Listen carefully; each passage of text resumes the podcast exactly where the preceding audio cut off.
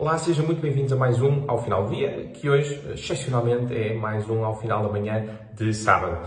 Um, inevitavelmente vamos ter de falar sobre o Orçamento do Estado. Já muito foi dito, portanto eu não me quero alongar, quero apenas destacar quatro pontos que eu creio que são muito importantes. O ponto número um é que, ao contrário daquilo que tem vindo a ser dito, há uma narrativa que está a ser ensaiada, eh, a crise política não é culpa de Marcelo Rebelo de Sousa, embora, enfim, ele também tenha algumas culpas no cartório, mas por outros motivos. A culpa não é da instabilidade política interna do PST ou do CDS, a culpa é única e exclusivamente da tripla aliança, conhecida por geringonça, que celebrada em 2015. A culpa é do Bloco de Esquerda, do PCP, mas sobretudo do PS, que decidiu trazer partidos de extrema-esquerda para o arco da governação.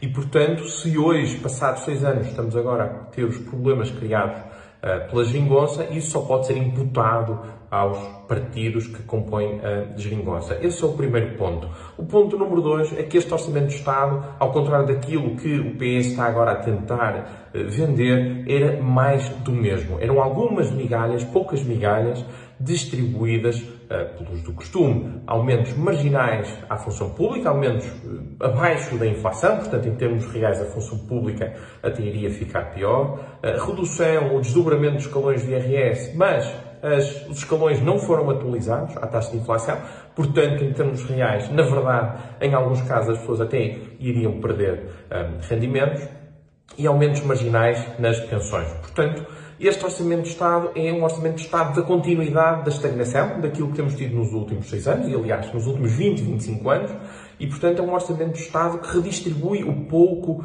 que nós temos. Um, distribui apenas migalhas e, e, faz pouco mais do que isso. Não é um, proje um projeto do futuro. Esse é o meu ponto 3. Qualquer solução que passe pelo Partido Socialista, pelo Bloco de Esquerda ou pelo PCP será mais do mesmo. Continuaremos a ter esta, esta esta ideia de, de país que mendiga por uh, fundos europeus e que depois redistribui, distribui redistribui o pouco que conseguimos gerar. Nunca teremos um projeto de futuro, nunca teremos um projeto que pode colocar Portugal como um país próspero, rico, com muitas empresas e boas empresas capazes de pagarem bons salários.